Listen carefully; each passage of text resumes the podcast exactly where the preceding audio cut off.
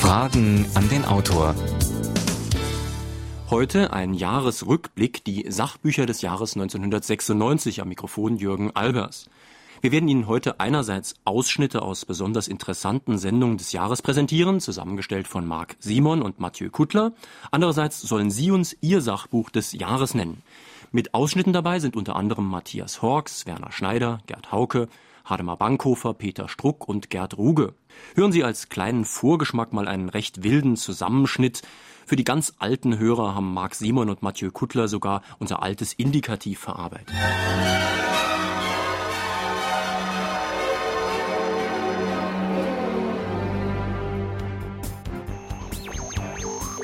Und jetzt wäre Gesprächspartner Heinrich Kalbfuß, wenn nämlich der Herr Professor schon im Studio in Hamburg wäre. Du bringst da was durcheinander, also es geht ums Kastrieren. Wir haben 1968 aus Versehen gleich die Autorität mit über Bord gekippt. Vor lauter Mikrokosmos sehen die dann die Größe des Taxis nicht mehr. Man hat doch die Frau Kabalé auf die Bühne geschoben. Gehen kann sie ja nicht. Ist doch ganz einfach. Ja. Und jetzt die Sache mit Petro Waluschik. Wenn Sie sich mal die Männer gewissermaßen als Markenartikel anschauen, dann, dann sind sie ziemlich out. Ja, ich bin aus dem Internet herausgeflogen. Es handelt sich anscheinend um einen sehr vergesslichen Professor. Wie hat sich Gott erklärt? Du musst doch sprechen. Und was ist das auf Deutsch? Die wahren Künstler unserer Zeit sind eigentlich die Heiratsschwindler, nicht? Soweit eine Collage aus Sendungen des vergangenen Jahres. Außerdem habe ich ja schon gesagt, Sie sollen uns Ihr Sachbuch des Jahres nennen. Das kann ein Buch aus Fragen an den Autor sein. Das kann aber auch ein Buch sein, das wir in der Fülle der Neuerscheinungen übersehen haben. Also rufen Sie uns bitte an, nennen Sie uns Ihr Sachbuch des Jahres und sagen Sie vielleicht mit ein, zwei Sätzen, was Sie an dem Buch so gut finden. Unter den Anruferinnen und Anrufern verlosen wir wie immer drei wertvolle Bücher, dazu später genaueres. So, jetzt beginnen wir mal ganz von vorne, nämlich im Januar. Im Januar 96 haben wir Bücher vorgestellt, die wichtige Trends beschrieben haben. Jetzt können wir mal überprüfen, ob die Vorhersagen richtig waren. Matthias Hawks zum Beispiel hat sich in seinem zweiten Trendbuch unter anderem auch zur politischen Entwicklung geäußert. Ich denke, dass, dass heute das ganze System Politik sehr, sehr schwierig geworden ist. Wir haben ja auch über die, über, über unsere Beratungsarbeit Drähte in die verschiedenen Parteien herein und man muss da ganz offen sagen, die Politik ist an vielen Stellen einfach ratlos gegenüber der Dynamik, die in der Gesellschaft im Moment losgeht. Gegenüber den wirtschaftlichen Prozessen, gegenüber der Auflösung des Nationalstaats, gegenüber ähm, Möglichkeiten, die sie heute über das Internet oder über große Computernetze haben, Ökonomie völlig zu entnationalisieren. Das sind Irritationen, die politisches Verhalten stark, ich sag mal, unberechenbar machen und wo nur eins klar ist, derjenige, der Charisma und Glaubwürdigkeit hat, ich denke nur an Herrn Weizsäcker, der wird natürlich immer den Sieg davon tragen, aber das ist noch kein Politiker, der Politik auch schaffen kann. Und diese Art von neuen Politikertypus, der komplexe Systeme eben nicht mehr steuern, steuern kann, äh, der ist noch nicht erfunden. Wir leben in einem Parteiensystem, was veraltet ist. Das ist in den 50er und 60er Jahren entstanden. Rechts und links sind heute immer unsinnigere Begriffe in einer Gesellschaft, äh, die ganz andere Strukturen entwickelt. Wir hatten vor einigen Wochen in dieser Sendung den Hermann Scheer, SPD-Bundestagsabgeordneter, der sagte in gewisser Weise dasselbe wie Sie jetzt auch, zog nur einen anderen Schluss daraus. Der sagte, wenn wir natürlich den freien Markt und den freien Weltmarkt und den Nicht-Protektionismus als gegeben voraussetzen, dann kann die Politik gar nichts mehr tun oder sehr, sehr wenig. Mhm. Allerdings, wenn wir das in Frage stellen und sagen, Protektionismus heißt zum Beispiel Schutz und in gewissen Bereichen wollen wir es auch schützen, dann haben wir vielleicht doch noch einen Gestaltungsspielraum. Ja, ja, jetzt kommen wir in die Politdebatte, nicht? Das ist, ähm, ich fürchte nur, dass Herr Scher, ich, es ist völlig richtig analysiert. Ich denke nur, es gibt keine Politik mehr im Schutzraum. Mhm. Es gibt keine Möglichkeit mehr, ein Netz wie äh, das Internet in irgendeiner Form zu kontrollieren, auch wenn man in Bayern den einen oder anderen Server abstellt. Das ist ja auch ein Gutes, nicht? Wenn wir mal an die Diktaturen äh, oder Semidiktaturen des Fernen Ostens denken, mhm. dann hat das auch seine Vorteile. Ich denke, wir müssen mit offener Weltgesellschaft leben. Wir kommen nicht drum herum und wir werden uns dem anpassen müssen. Das klingt jetzt sehr radikal. Und ich weiß, dass es auch Beharrungskräfte gibt die in unserer Kultur, die dagegen sind, aber die werden sich, ähm, so leise das klingt, und da ist gar nicht entscheidend, wo meine Sympathien liegen, die werden sich nicht durchsetzen können. Eine Vorhersage, die anscheinend doch eingetroffen ist aus dem Trendbuch Nummer zwei. Ich habe dann Matthias Hawks auch noch gefragt, ob es einen Trend zur Männerfeindlichkeit gibt. Ist Männlichkeit vielleicht kein positiver Wert mehr? Hören Sie nochmal den Autor Matthias Hawks. Wenn Sie sich mal ähm, die, die Männer gewissermaßen als Markenartikel anschauen, dann, dann sind sie ziemlich out. Nicht? Also äh, der Diskurs ist doch heute so, dass das Männliche keine, keine Heimstatt mehr hat und auch kein, keine, keinen Wert mehr. Die Frauen sind auf ihrem Weg in die Emanzipation, haben größere Optionen in ihrem Leben. Sie haben dadurch auch höhere Komplexität und größere Probleme. Die Männer haben sich dem ja auch ähm, äh, zum Teil sicherlich entzogen. Aber verändert haben sich die Frauen. Die Männer sind im Grunde genommen immer so geblieben, wie sie waren und sie werden auch als solche beschimpft. Wenn sie sich mal Scanning, aus dem Scanning-Prozess so bei uns Männerbilder aus der Werbung holen, Männerbilder im Film, dann sind da immer irgendwelche trottligen Idioten, die relativ, die zwei linke Hände haben und auch noch gekuschelt werden wollen. Also regressive Männerbilder herrschen dort vor. Ich bezweifle nicht, dass das mit der Realität auch übereinstimmt. Also die Männer haben auch im Moment echte, echte Schwierigkeiten, äh, sich zu verändern, sich anzupassen. Nur ist ganz eindeutig so, dass das auf Dauer schiefgehen muss. Also sie können ähm, in einer in, in einem in einer Kultur, die immer noch von Männern und Frauen bestimmt ist und ich glaube, äh, wir haben noch keine operativen Eingriffe, die das endgültig neutralisieren ähm, müssen sie natürlich, ja, müssen sie natürlich irgendwie auch den Geschlechtern ihre Würde lassen. Ich denke, das ist dort, wir nennen das auch Postemanzipation, also was kommt eigentlich nach der Emanzipation? Ähm, die Frage sehen wir heute ganz deutlich, dass sich moderne Paare wieder damit beschäftigen, ihre Sphären als Männer und als Frauen auch wieder würdevoller in Anführungsstrichen zu zu definieren. Also, dass man auch wieder männlich sein kann, ohne sich lächerlich zu machen und dass Männlichkeit nicht unbedingt nur Machotum eben bedeutet, sondern auch etwas zu tun hat mit subtilen Kräften, mit Verantwortungsfähigkeit, auch mit Stärke, mit Selbstdefinition. Ähm, also so dieses, dieses, diese Versoftigung der Männer ähm, geht auch wieder vorbei. Und das haben uns ja, wenn ich hier mal als Mann reden darf, auch die Frauen beigebracht. Das heißt, in dem Moment, wo man weich wird, wo man meinetwegen noch ein caring Father wird, wie die Engländer und Amerikaner sagen, also, also wenn man, wenn man Baby windelt und dies alles tut, sind sie auf dem Supermarkt der der Emotionen von Frauen werden sie sofort fallen gelassen. Das ist auch eine, eine, eine kulturelle Erfahrung, die Männer in den letzten 10, 20 Jahren schmerzhaft haben machen müssen. Wenn sie sich dem Anpassungsdruck der Frauen ähm, neigen, dann werden sie eigentlich im Grunde genommen äh, sofort aussortiert. Nicht? Also es gibt offensichtlich auch ein männliches Element, was den Frauen verdammt gut gefällt.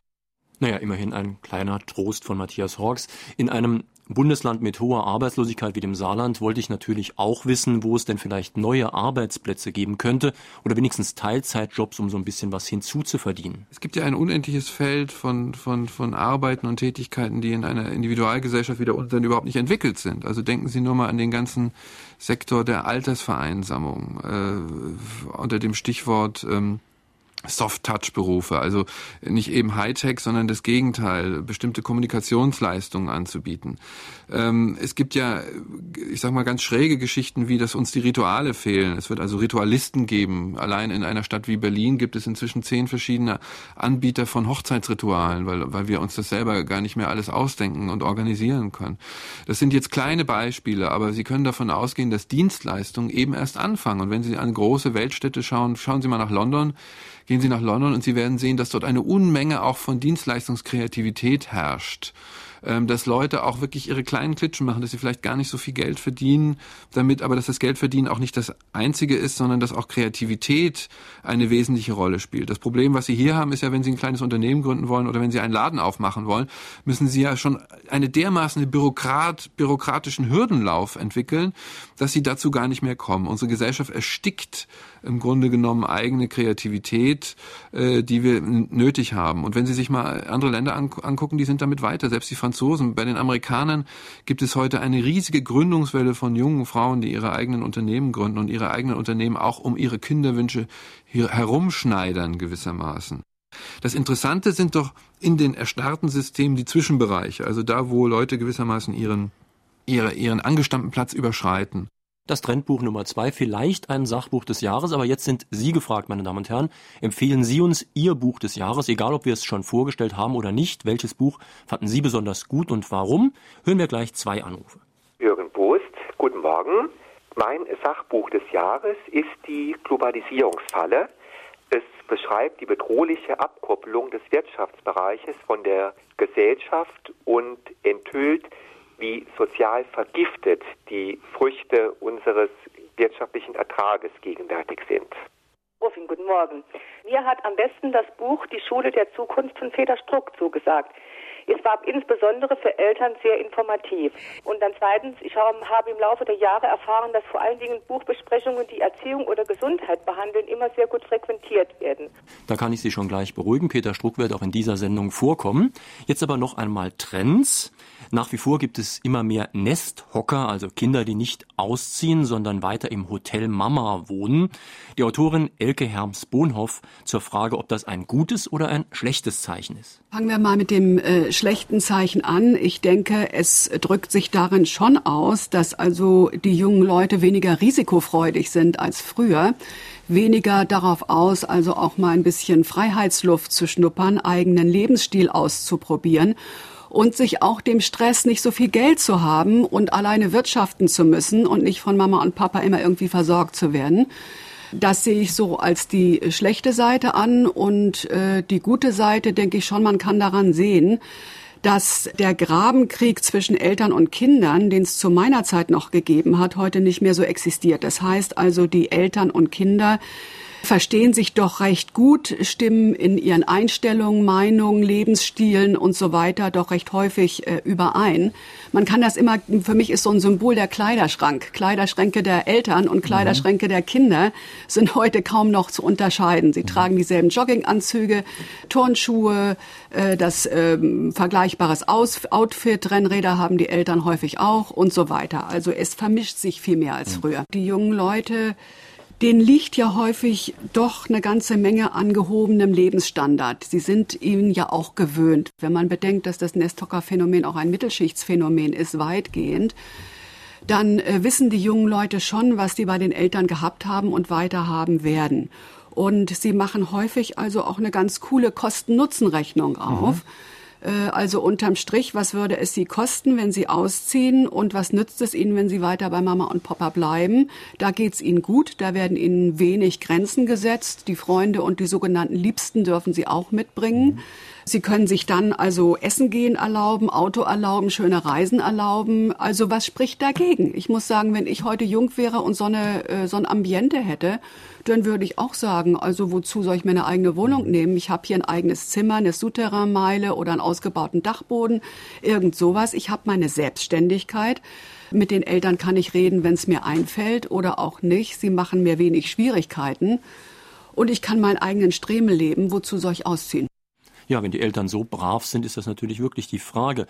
Hotel Mama, das klingt ja so ein bisschen, als wollten sich die Kinder es ganz bequem machen, aber vielleicht klammern ja auch die Hoteliers. Hören Sie nochmal Elke Herms-Bohnhoff. Sie so ansprechen, ist so dieser Klammereffekt. Also ich denke, da sind Mütter ganz gespalten auch. Ne? Einerseits haben sie sich natürlich also ihr Leben lang auf diese Kinder hauptsächlich bezogen und im Gegensatz zu den Vätern die Berufsarbeit also an zweite Position gerückt. Und dann fehlt natürlich, wenn die Kinder ausziehen, fehlt dann natürlich ein ganz Teil an Substanz, an mhm. emotionaler Substanz. Und dann hängen die Mütter hm, auch schon ganz schön trocken oft da, ja. Und dieses leere Nest-Syndrom, wie man das so nennt, das ist ja auch ein Faktor. Also Väter fühlen sich durch die Kinder, solange sie noch zu Hause sind, in gewisser Weise auch geschützt. Was wird mit der Paarbeziehung? Sie haben da so zwei Positionen. Was wird meiner Frau einfallen, wenn sie durch die Kinder nicht mehr gebunden ist? Dann, mhm. was weiß ich, dann fängt sie vielleicht an zu studieren oder geht zu den Grauen Panthern oder macht sonst irgendwas. Was wird mit mir dann als Mann? Ja. Und auf der anderen Seite aber, wenn die Kinder weg sind, wird sich dann ihre ganze Liebesenergie womöglich auf mich konzentrieren. Das kann ich ja auch nicht ertragen. Richtig, ja. ja also, also auch der, gewisse Ängste von Männern. Ja, natürlich. Nicht? Von Männern gewisse ja. Ängste, also so Unwegsamkeiten. Was passiert mit meiner Frau, mit der Paarbeziehung überhaupt? Hotel Mama, vielleicht auch ein Sachbuch des Jahres. Jetzt ein ganz anderen Thema. Boxen ist ja in Deutschland wieder sehr in Mode und ich befürchte ehrlich gesagt, viele werden Werner Schneider vor allem als Fernsehboxkommentator kennen. Aber selbst da fällt er ja durch fachkundige und kluge Anmerkungen auf. Im März war Werner Schneider hier im Saarland. Er war mit Fragen an den Autor im St. Wendel. Zu seinem Buch Selber denken ist auch eine Möglichkeit. Ein wunderbarer Titel. Für mich auch eines der klügsten Bücher zum Kulturbetrieb, das ich in letzter Zeit gelesen habe. Er hat sich dazu geäußert, was ist Kunst? Woher wissen die Experten Experten eigentlich so gut Bescheid und wieso können Sie sich eigentlich zu allen Fragen äußern? Ganz klar, wenn mir, mir heute ein, ein ahnungsloser Zeitungsherausgeber eine halbe Seite zur Verfügung stellt äh, und mich verpflichtet, über Kunst eine Meinung zu haben, dann ist es eben in Journalistenkreisen so, dass man diese Meinung hat. Haben Sie schon einmal einen Journalisten getroffen, der gesagt hat, bitte, darüber kann ich nicht referieren, davon verstehe ich nichts? ja. das, das, gibt es doch gar nicht. Ne? Hm. Da, da, werden doch Menschen in Gourmetpaläste geschickt und vergeben Hauben und Sterne, die haben zu Hause nur Kartoffeln mit Quark gegessen bis jetzt in ihrem Leben. Nicht? Die können eine Laguste nicht von einer Schnecke unterscheiden. Nicht? Also es ist so, dass ein Weinkenner, ich bin zum Beispiel einer, äh, Der kann also, äh, sage ich, einen 7 Mark Wein von einem 15 Mark Wein, einen 15 Mark Wein von einem 40 Mark Wein und einen 70 Mark Wein und vielleicht noch einen 120 Mark Wein unterscheiden. Aber nicht kann ich unterscheiden einen 120 Mark Wein von einem 1500 Mark Wein. Ich schmecke den Unterschied nicht und begreife daher auch den Preisunterschied nicht und würde mich daher an einer Auktion wo ein 1500 Mark Wein zu haben ist, nie beteiligen, weil ich das nicht mehr verstehe. Und es gibt aber auf allen gesellschaftlichen Gebieten Menschen, die sagen, ich bin kein Experte, wenn ich das nicht verstehe. Also über den Preis werden sie quasi gezwungen, diesen anderen Wein besser zu finden als den einen. Nicht? Und so funktioniert in der Kunst das Land auf, Land ab. In diesem Interviewbuch beschreibe ich das anhand dieser drei Tenöre die da jetzt äh, also um die Welt äh, fahren und überall schon zwei Jahre voraus ausverkauft sind für ein äh, künstlerisch höchst bedenkliches Konzert, nicht? Weil die ja äh, wirklich große Opernarien dazu benutzen, Zirkus zu machen und und zum Teil natürlich der José Carreras hat einmal als junger Mann wunderbar gesungen. Jetzt hat die Stimme aufgrund seiner Krankheit überhaupt keinen Schmelz mehr. Er quält sich. Es, er, es ist, die Stimme ist flach. Er plärrt eigentlich. Er plärrt. Wenn es übers Mezzavoce hinausgeht, plärrt er. Der Pavarotti quiekt. Es ist wirklich, das ist wirklich eine der unsäglichen, was war natürlich vom Timbre her immer keine sehr schöne Stimme, nur sehr meisterlich geführt. Der einzige, also Domingo, der noch Herr seiner Mittel ist. Aber, aber jeder Opernfachmann wird Ihnen bestätigen, dass es auf der Welt 25 Tenöre gibt, die in diesem Level singen. Aber es ist der, der Kunsthandel, in dem Fall der Singkunsthandel, der Tenorkunsthandel, der verfügt, das sind die drei Besten. Dadurch wird es, kommt es zu einer synthetischen Preisbindung. Nicht? Und ein Opernhaus, das sozusagen die, die Herren nicht einmal im Jahr hat, gilt dann als Provinz. Wahr ist das Gegenteil. Provinz ist, wenn man glaubt, man muss sie haben. Nicht? Und wirklich nichts von Musik verstehen die Leute, die zwei Jahre vorher für diese drei Tenöre eine Karte kaufen, weil in zwei Jahren bringt der Carreras überhaupt keinen Ton mehr heraus. Geschweige denn, wahrscheinlich wird er gar nicht mehr singen. Werner Schneider in St. Wendel zu seinem Buch Selber denken ist auch eine Möglichkeit. Weitere Ausschnitte streuen wir im Laufe dieser Sendung ein. Jetzt hören wir mal zwei Buchtipps von Hörerinnen oder Hörern. Ja, ich wollte mein Sachbuch des Jahres nennen. Das ist von O.T. Erhardt. Die guten Mädchen kommen in den Himmel und die Bösen überall hin. Drei Schiffwähler. Ich möchte Ihnen mein Sachbuch 1996 nennen. Und zwar heißt es Zukunftsfähiges Deutschland. Ein Beitrag zu einer global nachhaltigen Entwicklung. Erschienen bei Birkhäuser. Das erste, was mir imponiert, ist die Konstellation der Herausgeber BUND und Miserior. Das ist etwas ungewöhnlich. Und dann spricht mich natürlich sehr an, dass es Perspektiven für eine lebenswerte Zukunft und eine globale Partnerschaft aufzeigt, für die es sich lohnt, technischen Erfindungsgeist und soziale Kreativität einzusetzen. Schön, jetzt haben wir einen Tipp bekommen, den wir in Fragen an den Autor bis jetzt übersehen haben, nämlich das mit den guten Mädchen. Das andere Buch, Zukunftsfähiges Deutschland, hatten wir ja vorgestellt, sogar in einer öffentlichen Veranstaltung in Dillingen, sehr gut besucht übrigens. Zu einer anderen sehr gut besuchten öffentlichen Sendung kam nach Merzig Gerd Ruge. Weites Land heißt sein neuestes Buch über Russland und der Autor ist übrigens ein schönes Beispiel dafür, dass auch ein mittelmäßiger bis schlechter Sprecher es weit bringen kann, wenn er etwas zu sagen hat und wenn er sich wirklich auskennt. Hören Sie Gerd Ruge über die Lebenssituation der Russen. Wie leben Russen? Wie leben also nicht nur Leute, die arm sind und in Renten äh, knapp kommen, wie leben auch die Arbeiter, die sagen wir mal fünf, sechs Monate lang äh, keine Miet, äh, kein Gehalt bezahlt oder keinen Lohn gezahlt bekommen.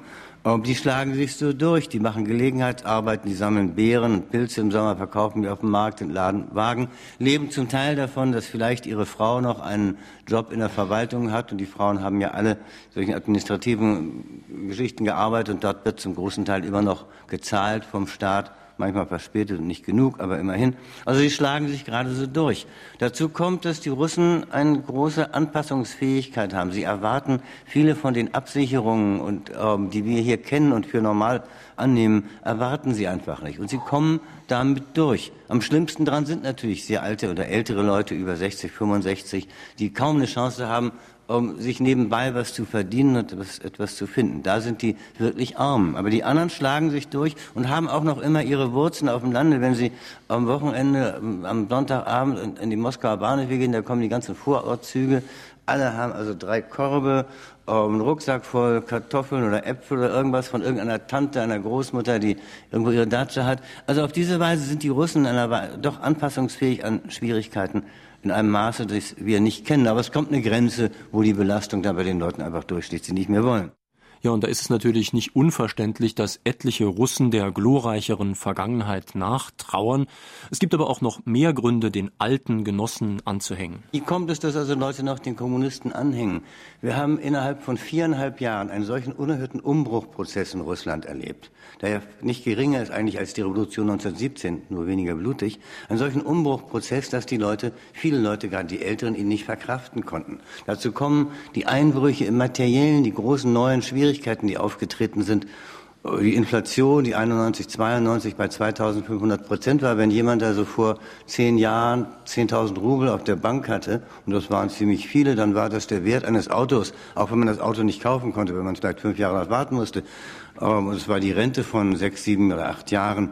Und jetzt ist es also noch ein Kilo Gurken oder noch anderthalb Kilo Gurken, ein Kilo Fleisch. In der alten Sowjetzeit kriegte man was oder man kriegte nichts. Ob man Geld hatte, spielte eigentlich kaum eine Rolle.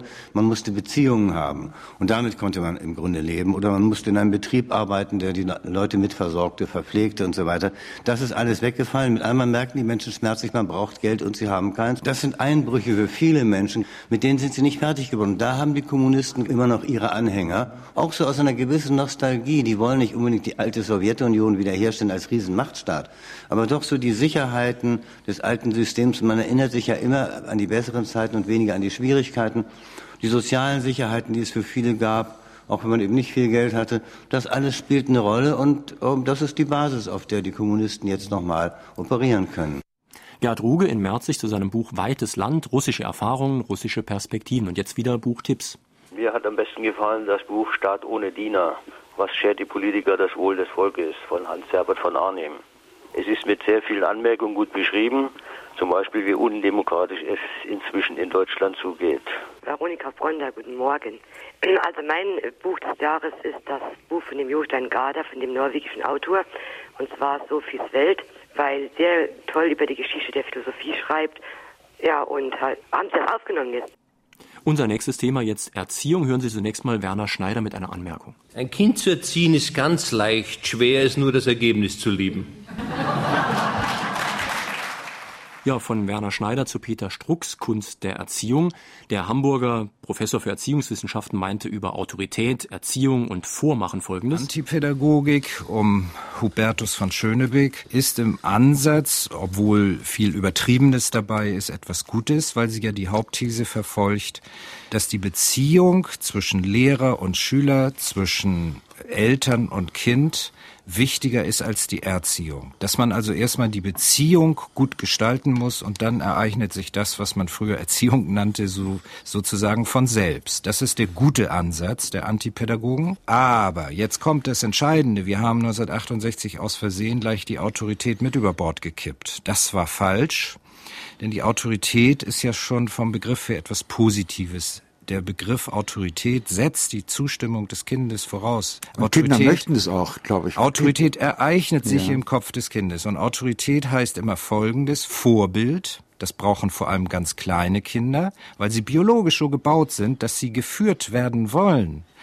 Und dann gehört dazu Grenzsetzungen, Kinder brauchen dringend Grenzerfahrung. Wenn sie die nicht bekommen, können sie auch kein stimmiges Weltbild aufbauen, beziehungsweise sie lernen, dass sie es gar nicht wert sind, dass man ihnen eine Grenze setzt. Nur darf die Grenze nicht zu eng gesetzt sein, dann wird das Kind neurotisch und sie darf nicht zu weit gesetzt sein, dann wird es verwahrlost.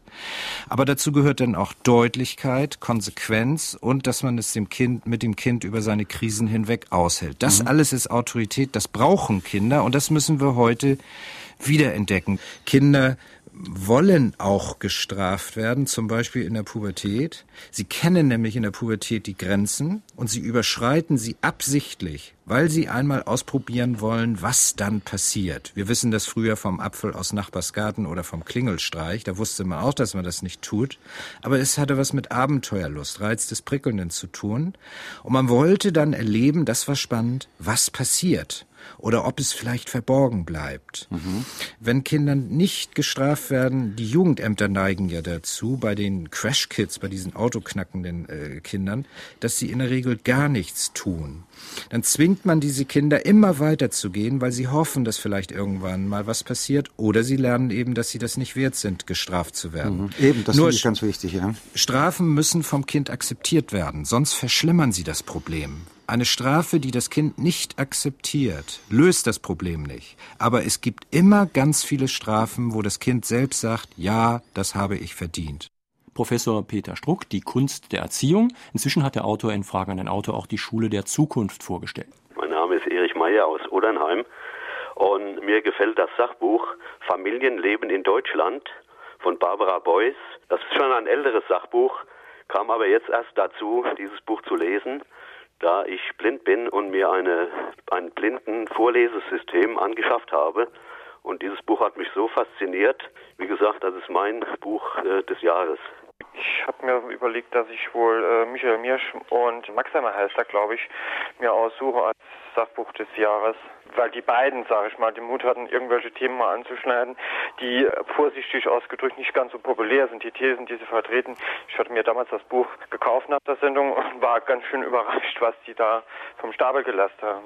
Ja, das war das Buch über Öko-Optimismus. Das erste Buch hatten wir noch nicht vorgestellt. Das ist auch kein Problem. Man kann wirklich ein gutes Buch übersehen und dann bringt man es vielleicht später nochmal. Jetzt zu einem anderen Thema, zur Geschichte. Die Einstellung zur Geschichte ist ja hierzulande unglaublich zwiespältig. Das Schulfach wird wird oft gehasst oder langweilig gefunden. Andererseits werden Sachbücher und historische Romane sehr gut verkauft. Und einer, der selbst mittelalterliche Geschichte sehr lebendig darstellen kann, ist Professor Horst Fuhrmann. In seinem Buch Überall ist Mittelalter erklärt er zum Beispiel, welche Sprachen im Mittelalter gesprochen wurden und welche Sprache Gott eigentlich gesprochen hat, als er zum Beispiel die zehn Gebote diktiert hat. Es ist so, dass man von, einer, von den Lingue Sacrae gesprochen hat. Den heiligen Sprachen. Ja, das ist ein naheliegender Gedanke. Wie hat sich Gott erklärt? Du musst doch sprechen. Ja, äh, hat er dann bayerisch gesprochen? Gewiss nicht. Und äh, hessisch auch nicht. Also, es gibt drei heilige Sprachen. Das Hebräisch, Aramäische, das Hebräische, das Griechische und das Lateinische. Was ja nun ein bisschen merkwürdig ist, denn Altes und Neues Testament ist ja einleuchtend. Aber das Lateinische, mhm. das wurde mit Verlaub reingemogelt. Jetzt zu den Volkssprachen. Die Liturgie war immer lateinisch. Und daher dieses erhebende Gefühl, eines Wanderers oder eines Pilgers von Drontheim bis Palermo. Er ging in eine Kirche, die Liturgie kannte er und war immer zu Hause. Wer konnte Latein? Der Adel meist nicht. Und es ist äh, von den deutschen Kaisern und deutschen Königen berichtet, dass sehr wenige Latein konnten. Das wurde übersetzt. Heinrich I. war ja ohnehin ein Bauernbursch. Otto der Große konnte es kaum. Otto der Dritte war hochgebildet, also um 1000.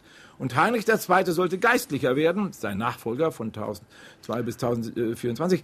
Der konnte Latein. Deutsch ist ja ein merkwürdiger Ausdruck, denn äh, er leitet sich ab von Theotiske, Theotist und so weiter. Das ist das Volkssprachliche, das Vulgärsprachliche, im Verhältnis zur Hochsprache. Mhm. Daraus hat sich dann Deutsch entwickelt. Man muss äh, sagen, dass wir, also die Deutschen, das eigentlich erst im 11. und 12. Jahrhundert taten. Da kam der Ausdruck erst auf. Und wenn man äh, die Deutschen quälen wollte, das tat Gregor VII., dann sagte er von Heinrich IV., also das ist so ein Deutscher, da gibt es ein Rex Hungarorum und Francorum und da gibt es eben den Rex Teutonicorum. Es ist ja so, dass wir im Mittelalter die Deutschen ungewöhnlich unbeliebt waren. Es hat mal ein amerikanischer Historiker Thompson, der hat gesagt, das mittelalterliche Europa liebte die Deutschen nicht. Die Italiener hassten sie. Die Franzosen ließen ihren Mut gelten, aber verabscheuten ihre Manieren. Die Engländer waren eifersüchtig auf sie. Die Slawen empfanden beides, Furcht und Hass, während die Deutschen die Slawen verschmähten und verachteten. Alles Zeugnisse bis zum 12. Jahrhundert. Mhm. Und äh, diese, nennen wir das mal, Prädisponiertheit hat sich natürlich dann weiter gerettet. Und wenn irgendetwas äh, Negatives von deutscher Hand geschah, sagte man typisch deutsch. Professor Horst Fuhrmann zu seinem Buch Überall ist Mittelalter. Mittelalterliche Geschichte hat ja das Bild vieler Städte bis heute geprägt und oft übrigens ganz anders, als wir denken. Einige werden vielleicht noch wissen, wie es kam, dass Juden Geldverleiher werden mussten. Aber wer glaubt schon, dass Marienkirchen etwas mit Judenermordung zu tun haben könnten? Die Beförderung der Juden zu Geldleihern äh, geht auf verschiedene Gesetzgebung zurück. Am berühmtesten Friedrich II., der in seinen Konstitutionen sagte, äh, da hat ein richtiges ähm, Wuchergesetz erlassen. Keiner darf Zins nehmen, außer den Juden. Denn die Juden ständen ohne, ohnehin, wie die Kirchenväter uns lehren, außerhalb der Seligkeit. Das heißt, sie sind ohnehin verdammt. Deshalb braucht, macht ihnen das nichts aus, wenn sie Zins nehmen. Daher äh, ein unheimliches Aufblühen der Geldleihe. Wir haben sogar in hebräischer Schrift äh, solche Schuldenregister. Und 1348 brach die große Pest aus. Und da hat man die Juden äh, verantwortlich gemacht und dabei schwank mit. Das sind gleichzeitig jene Blutsauger, die so viel Zins verlangen. Und da ist etwas ganz Furchtbares geschehen. Der Kaiser Karl IV. hat bei verschiedenen Städten, ich spitze es zu, damit es äh, knapper ist, die Ermordung der Juden und die Besetzung des Raumes, wo die Juden waren, durch Privilegien erlaubt. Mhm berühmt in Nürnberg, wo wir sogar noch die Originalurkunden haben des Verkaufs der Ermordung der Juden. Und äh, die sind dann, ich glaube, am 5. Dezember 1349 vernichtet worden. Und dort ist der große Markt entstanden, der Goldene Brunnen und die Marienkirche. Und wohl wenn seit 1639 der Engel verkündet beim Christkindlesmarkt, ich verkünde euch eine große Freude, da ist das an der Stelle, wo die Juden ermordet wurden. Mehr als 100 Marienkirchen, die damals entstanden, etwa äh, von 1350 bis 1370, stehen auf den Plätzen von Synagogen. Horst Fuhrmann, überall ist Mittelalter und wir hören jetzt noch zwei Anrufe. Mein Name ist Arthur Beinig. Ich empfehle das Buch Frieden jetzt nach aus dem Umbruch von Michael Wolfsohn. Mein Name ist Müller.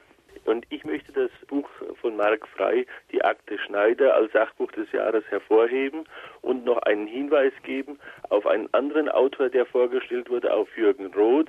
Mit Marc Frey zusammen hat er das Buch geschrieben, Die Verbrecher Holding. Und darin zeigt er auf, wie eigentlich, was hier in der Akte Schneider für Deutschland gilt, europäisch bzw. weltweit vorangetrieben wird. Beide Autoren hatten wir ja in Fragen an den Autor schon vorgestellt. Auch Michael Wolfsohn war schon öfters bei uns zu Gast. Den Schauspieler Gerd Hauke kennen Sie ja vielleicht aus dem Fernsehen. Weniger bekannt ist, dass dieser Gerd Hauke Experte für Hunde ist und auch Hundefreund. Deshalb heißt sein Buch auch Hund aufs Herz. Es ist ein bissiges Buch, in dem er zum Beispiel sagt, welchen Hunden es beim Menschen wirklich gut geht. Also ich habe ja diese sechs Filme gerade gemacht für den WDR. Äh, Menschen Die Hundegeschichten. Hunde, ja, ja, Hundegeschichten. Und das war also weltweit die Situation der Hunde beleuchtet. Mit meinen Erfahrungen zusammengetragen kann ich sagen, es ging überhaupt nur zwei Arten von Hund gut auf der Welt. Das eine waren die Hunde von den Papuas in Neuguinea, die also, wo die Menschen von den Hunden genauso abhängig sind wie umgekehrt. Wenn die nämlich Fleisch haben wollen, brauchen sie die Hunde zum Jagen. Sie alleine können sie in dem primitiven Zustand, in dem sie leben, äh, an kein Fleisch kommen und das brauchen sie zum Leben. Also sind die Hunde hochgeachtet und leben gleichberechtigt neben den Menschen. Und das, die zweite Kategorie sind die Hunde der Obdachlosen, der Penner.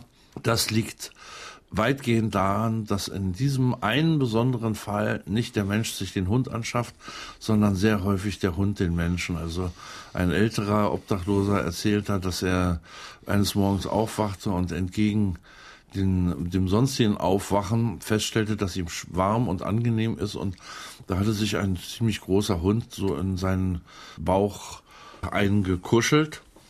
Und der blieb bei ihm. Und den Hunden geht es wenn man genau hinguckt, sieht man das. Sie sind alle wohl genährt, wohl gepflegt, haben glänzendes Fell und sind von der Psyche her total ausgeglichen und freundlich, weil sie eben mit ihren Leuten ununterbrochen zusammen sind. Die Leute sagen, ich will etwas Besonderes haben, sind natürlich meist Menschen, die in ihrem Leben zurückgesetzt sind, die also wenig Möglichkeiten haben, soziale Anbindung an andere Menschen. Ich habe neulich einen jungen Mann getroffen, der war also, sagen wir es mal ganz kurz, der war unattraktiv, hässlich und fast stumm. Und der hatte also züchtete Sharpeis, diesen chinesischen Faltenhund, der gar nicht so faltig ist, wenn er erwachsen ist.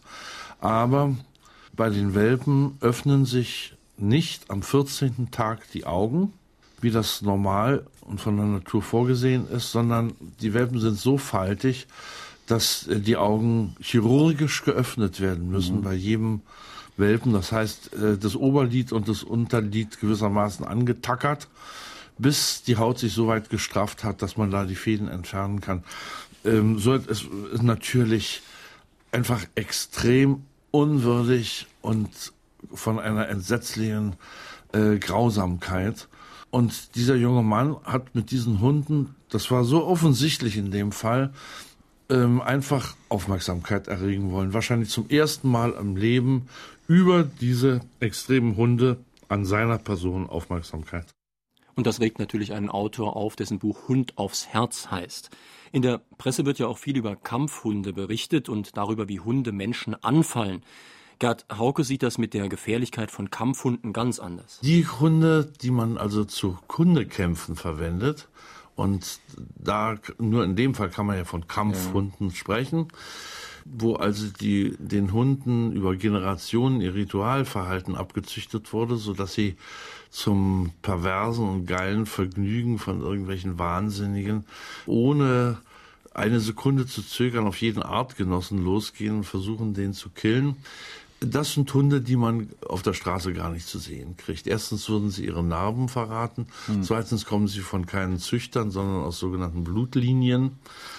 Das heißt, die Eltern und Voreltern sind schon zum Kämpfen missbraucht worden. Und diese Hunde, und das sage ich immer wieder, sind extrem menschenfreundlich. Weil, nicht weil die Leute so lieb sind, sondern weil der Besitzer und der sogenannte Schiedsrichter, wenn ein Hund totgebissen zu werden scheint, die Hunde an den Schwänzen auseinanderziehen. Ein Verfahren, was ich also niemandem raten möchte bei zwei raufenden Hunden ja. auf der Straße. Und sie dürfen keinen Menschen beißen. Dann werden sie nämlich disqualifiziert und ein erfolgreicher Hund dieser Art ist dann schon mal 50.000 Mark wert. Die sind dann also, wären dann also weg. Und das ist also das größte Vergehen, dessen die Hunde sich schuldig machen können, wenn sie irgendeinen Menschen beißen. Darum werden die aufgezogen, also die schlafen im Bett und sitzen mit beim Mittagstisch und sind die freundlichsten Hunde der Welt. Aber dennoch gibt das es ja aggressive Hunde. Ja. Es gibt natürlich aggressive Hunde und die hat es immer gegeben. Es gibt Unfälle mit Hunden, die natürlich durch falsche Haltung, falsche Aufzucht, falsche Behandlung hervorgerufen werden. Also der Schuldige ist dabei immer am oberen Ende der Leine. Und wenn man überlegt, wie viele Hunde äh, falsch erzogen wurden, dann muss man sich wundern, dass nur so wenig passiert, denn es ist wenig.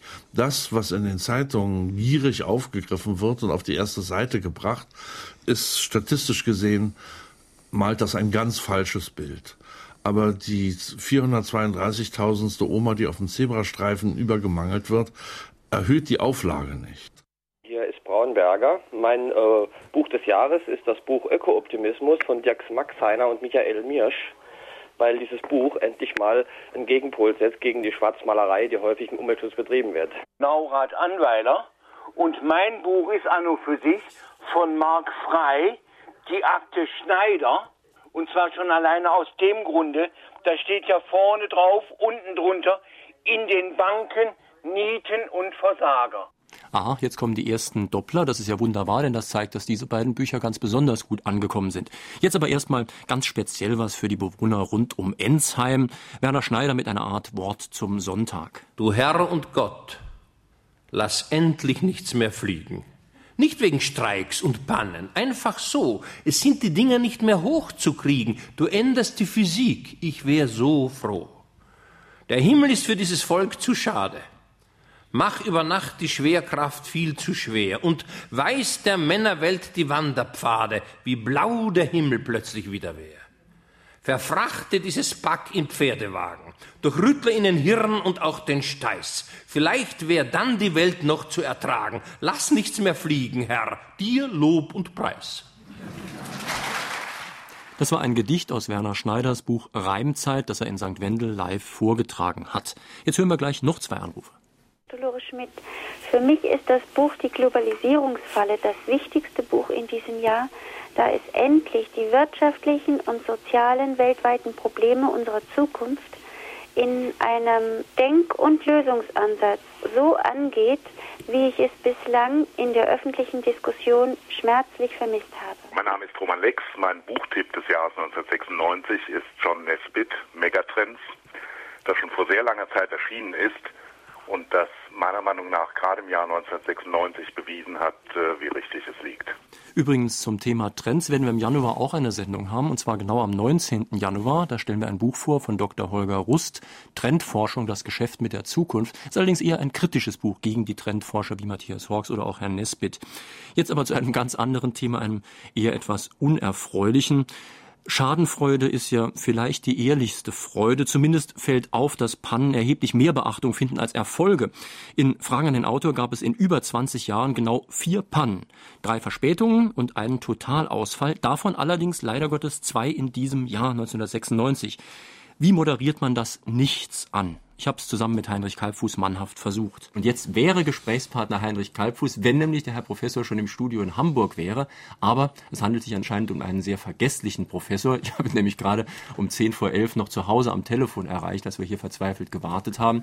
Er ist jetzt hoffentlich im Taxi unterwegs zum Studio in Hamburg und wird dann gleich dort sein. Dann wird die Sendung wie geplant vonstatten gehen. Also haben wir doch über 1500, vielleicht sogar noch mehr Sendungen hm. gemacht. Mhm. Ich erinnere mich an vielleicht drei, vier Fälle, wo es mal schief gegangen ist. Mhm. Einmal hatte Heinz Haber mit seinem Kind gespielt, sonntags morgens, und mhm. er konnte deswegen nicht erscheinen, hat es einfach vergessen gehabt. Und jetzt die Sache mit Petro Waluschek. Das sind meistens wirklich anscheinend Professoren, die in anderen Sphären schweben als unser einen, die vielleicht in der Welt der kleinsten Teilchen sind. Vielleicht sucht er gerade einen weiteren kleinen genau, Teilchen. Genau, vor lauter ja. Mikrokosmos sehen die dann mhm. die Größe des Taxis nicht mehr, das sie zum Rundfunk befördern sollte. Aber wir können jetzt ja versuchen, die Zeit einigermaßen sinnvoll zu überbrücken. Ja, Fragen an den Autor, meine Damen und Herren. Wir fragen auch nach dem Autor. Ich sitze hier in äh, Nofelden-Wallhausen im Dorfgemeinschaftshaus. Es ist hier rappelvoll, eine wunderbare Stimmung. Die Leute stehen bis hinten zur Tür raus. Wir sind alle sehr guter Dinge. Das Einzige, was fehlt, ist der Autor, Professor Capra. Den hätte ich heute Morgen um 9.44 Uhr auf dem Saarbrücker Hauptbahnhof abholen sollen. Der Zug ist sogar pünktlich gekommen, nur wer nicht drin saß, war Herr Professor Capra. Und er hat sich auch nicht bei uns gemeldet, telefonisch beim SR. Deswegen haben wir überhaupt keine Ahnung, wo er ist, ob er vielleicht noch verspätet auftauchen wird. Äh, ich würde deswegen Christian Lob bitten, dass er gleich uns ein bisschen überbrückt und dass er gleich Musik und Spiele weiter mit den Hörern macht. Wir hier werden uns vergnügen, würde ich sagen. Also wir werden hier in Wallhausen ein bisschen untereinander diskutieren über die Sendung Fragen an den Autor und über die wichtige Frage, ob wir jemals wieder einen Professor in diese Sendung einladen. Ähm, denn das ist jetzt binnen weniger Monate das zweite Mal, dass uns ein Professor äh, versetzt hat. Und ich muss sagen, also das kann mir ja keiner bezahlen, was ich hier an Nerven verliere. Und also noch zwei Professoren, dann habe ich einen Herzinfarkt. Ja, also von diesen Pannen fällt es mir natürlich ganz besonders leicht überzuleiten zur Schmerzbewältigung. Da hatten wir zu Gast Dr. Dieter Kalinke. Der hat in seinem gleichnamigen Buch Schmerzbewältigung erläutert, wie seelische und körperliche Schmerzen zusammenhängen. Medizin eruiert körperliche Schmerzursachen. Die lassen sich aber in ein Viertel, ein Drittel oder etwas mehr der Fälle je nachdem finden. Es gibt sehr viele funktionelle Schmerzursachen und unter ihnen sind psychosomatische Schmerzursachen sehr mhm. häufig. Wir stolpern dabei über das Phänomen, dass ein Drittel aller Krankheiten, die es gibt, psychischer Natur sind, aber die Medizin so tut, als wenn das nicht der Fall wäre. Mhm. Die sehr häufigen Depressionen äußern sich nicht nur in Gefühlsstörungen, sondern sie äußern sich auch in körperlichen Störungen. Ich habe einen wahnsinnigen Druck auf dem Kopf oder über der Brust oder mein Rücken tut mhm. mir weh.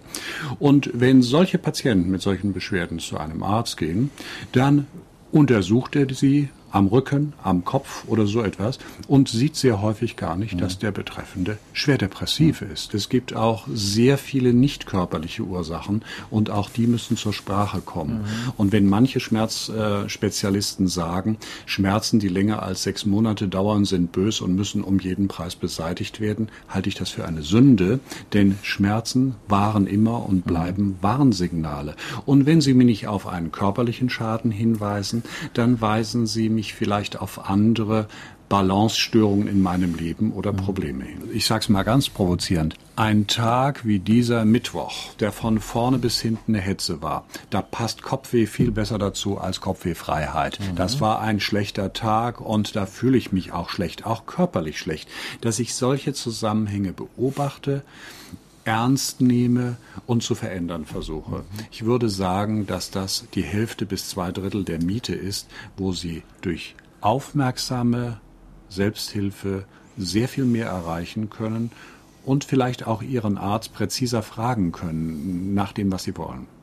Schmerzbewältigung von Dr. Dieter Kalinke hieß diese Sendung. Inzwischen haben wir drei Anrufer des heutigen Tages rausgefunden, die demnächst ein Buch bekommen. Welches sage ich Ihnen noch gleich. Und zwar erstmal, das sind heute Siegbert Weirich aus Schmidtweiler, dann Dorothee Finger aus Saarbrücken, und Hans Butterbach aus Stipshausen. Ich werde in der nächsten Woche Sie alle drei anrufen, um mit Ihnen zu verhandeln, welches Buch Sie genau bekommen. Ich habe so eine bestimmte Kiste da liegen mit Büchern. Vielleicht kann ich nicht jedem genau seinen Wunsch erfüllen, aber ich werde es natürlich versuchen und auf jeden Fall bekommen Sie irgendwas ganz besonders Gutes, vielleicht auch zwei Bücher, wenn eins nicht genügend reicht für Sie. So, jetzt kommen wir noch zu einigen wirklichen Highlights des vergangenen Jahres. Beim Wustweiler Dorffest 1993, da hatten wir ja den saarländischen Bibern auf den Weg geholfen. Inzwischen sind sie in der Ill zum Beispiel sehr verbreitet. 1996 kam dann aus Wien Professor Hademar Bankhofer. Er hat zunächst sein Konzept der sanften Medizin erläutert. Die sanfte Medizin ist die erste Stufe des Versuchs, gesund zu bleiben oder schnell wieder gesund zu werden. Es gibt ja im Grunde genommen nur eine Medizin. Die Medizin, die uns hilft, gesund zu werden. Und Hippokrates, der Vater der Medizin, der Vater aller Ärzte, auf den die Ärzte heute noch ihren Eid schwören, hatte das so wunderschön gesehen. Er war sowohl Naturheilkundiger als auch schon bereits Schulmediziner, wie man so schön heute sagt. Und er hat das alles unter einem Dach gesehen. Schauen Sie, es war ein, in unserer, in der Geschichte ist Folgendes passiert, so wie immer. Die Menschheit hat eines Tages erfunden äh, Medikamente, ja, und Tabletten. Und da waren die Leute so begeistert davon, so wie seinerzeit die, die, der Beton erfunden worden ist und die Brücken und die Maschinerie und die, vor der Technik der Mensch plötzlich in den Staub gegangen ist und sich selbst bewundert hat, wie großartig er ist. So dass man vor lauter Präparaten, vor lauter Begeisterung gar nicht mehr die Natur gesehen hat. Im Gegenteil, die Menschen haben die Präparate als Wundermittel angesehen. Wissen Sie, sie schlucken ein Präparat und haben nach wenigen Minuten keine Schmerzen mehr. Das klingt wie ein Wunder. Im Grunde genommen ist ja der Schmerz nur betäubt worden. Das begreifen heute noch viele nicht. Und jetzt aber hat man die, die Messmethoden, man hat die Geräte dazu, dass man endlich auch die Natur messen kann. Denn die Wissenschaft hat vor einigen Jahren gesagt, wir glauben nur das, was man messen und prüfen kann. Das konnte man bei den Präparaten, jetzt macht man es auch bei der Natur. Viele junge Ärzte und viele erfahrene Ärzte sehen das auch heute so. Die sanfte Medizin ist die erste Reaktion des Menschen und des Arztes auf eine Erkrankung, auf eine Alltagsbeschwerde, auf eine Befindlichkeitsstörung. Und da kommt jetzt natürlich auch der ernsthafte Zusatz. Man muss die Grenzen der sanften Medizin kennen. Das heißt, es wird heute allzu oft zu schnell mit harten Hämmern gearbeitet, wo es noch gar nicht notwendig ist. Also man sollte zuerst immer den sanften Weg nehmen, dann weiß der Arzt sehr wohl, wenn der Weg der sanften Medizin aus ist, wenn man andere Mittel einsetzen muss. Und diese Ehrlichkeit muss man einfach besitzen. Es ist jetzt gleich sieben Minuten vor zwölf. Ich nehme an, Sie bereiten vielleicht gerade Ihr Mittagessen zu. Und vielleicht bekommen Sie jetzt hier von Professor Bankhofer ein paar ganz praktische Tipps zur gesunden Ernährung. Sie müssen das Essen richtig mischen. Äh, man redet immer von der ausgewogenen Ernährung und da sollten wir immer dran denken, die Mischkost ist das Beste. Also man muss einfach immer wissen, was bringt mir Cholesterin. Das Fleisch bringt mir das Cholesterin, das Fett bringt mir das Cholesterin, der Zucker bringt mir das Cholesterin. Was, was kann das Cholesterin bremsen? Das ist der Salat. Salat. Zum Beispiel, man kann schon viel erreichen, indem man zu Beginn des Essens mit dem Salat anfängt. Wenn bei Ihnen serviert wird und der Salat steht am Tisch, fassen Sie sofort den Salat, ja, und essen Sie den Salat mit Genuss, denn dann haben Sie schon einmal einen, einen, einen, ersten Schritt zur Gesundheit getan. Dann kann nachher das Würstchen oder nachher kann das, der Braten auch noch gegessen werden. Sie müssen ja nicht so viel essen. Sie sollten so machen, dass Sie sagen, ich esse nur ein Stückel davon. Ich lasse lieber vom Fleisch was zurück. Dann natürlich das Dessert vielleicht ganz weglassen und sagen, ich trinke jetzt den Kaffee und gebe keinen Zucker hinein. Ja? Und in meiner Freizeit gehe ich einfach viel Sport treiben. Ich gehe Radfahren, ich gehe Wand, nicht übertreiben. Sie sollen jetzt nicht zu, zu den Olympischen Spielen für Wustweiler hier antreten, ja? sondern Sie sollen einfach normal Radfahren und da können Sie eine Menge tun. Aber, meine Damen und Herren, das Thema der nächsten Jahre wird noch ein anderes Problem werden. Das Cholesterin ist nur ein Thema. Es kommt das Homozystein. Das ist ein, ein Stoff, den wir vorher nicht beobachten konnten im Körper. Denn ich werde Ihnen jetzt etwas sagen, Sie haben das sicher auch schon erlebt in Ihrer Verwandtschaft oder berühmte Sportler, ganz junger Sportler, der wird wirklich immer untersucht und hat beste Cholesterinwerte, fällt eines Tages tot um. Und da hat man sich früher gefragt, was ist das? Warum gibt es so viele Menschen mit besten Cholesterinwerten, die trotzdem einen Herzinfarkt kriegen? Man weiß es heute. Wenn jemand sehr viel Eiweiß zu sich nimmt, das ist Fleisch bei uns in erster Linie natürlich, ja, dann muss dieses Eiweiß verarbeitet werden. Bei der Verarbeitung des Eiweiß entsteht vorübergehend eine aggressive Aminosäure namens Homozystein. Merken Sie sich den Namen, den werden Sie in den nächsten Jahren bis, um die, bis Ihnen die Ohren schlackern, immer wieder hören. Und dieses Homozystein vergeht wieder im Körper, wenn Sie nicht zu viel Eiweiß haben und Gegenstände Giftstoffe haben. Wenn es aber da bleibt, wenn Sie zu hohe Homozysteinwerte haben, dann greifen diese Homozysteinsubstanzen Ihre Gefäße an, entzünden sie und rauen sie auf. Und jetzt kommt's. Das Cholesterin, das hohe, kann eigentlich nur zur Atherosklerose führen, wenn vorher das Homozystein Ihre Arterien angegriffen hat. Denn aus schönen, glatten, gesunden Gefäßen kann nichts passieren. Also ist das Homozystein das noch gefährlichere. Jetzt werden Sie mich fragen, ja, was kann ich dagegen tun? Essen Sie viel Salat, was ich vorhin gesagt habe. Viel Wurzelgemüse. Denn da ist überall drin Folsäure, also Vitamin B4, Vitamin B6 und Vitamin B12. Diese drei Vitamine müssen im Körper genügend vorhanden sein, damit sie das Homozystein im Griff haben. Ja, und jetzt sehe ich so richtig vor mir, wie beim Mittagessen die ganze Familie sich gleichzeitig auf den Salat stürzt. Aber Professor Bankhofer hat ja auch gerade die Bewegung angesprochen. Das tat natürlich noch deutlicher auch mit mehr Fachkompetenz Dr. Thomas Wessinghage live in der Reha-Klinik in Orscholz. Der Mensch lebt von der Bewegung. Der lebt von einem Wechsel zwischen Aktivität und Schonung. Und Bewegung heute ist einfach sozusagen zum Sport degeneriert.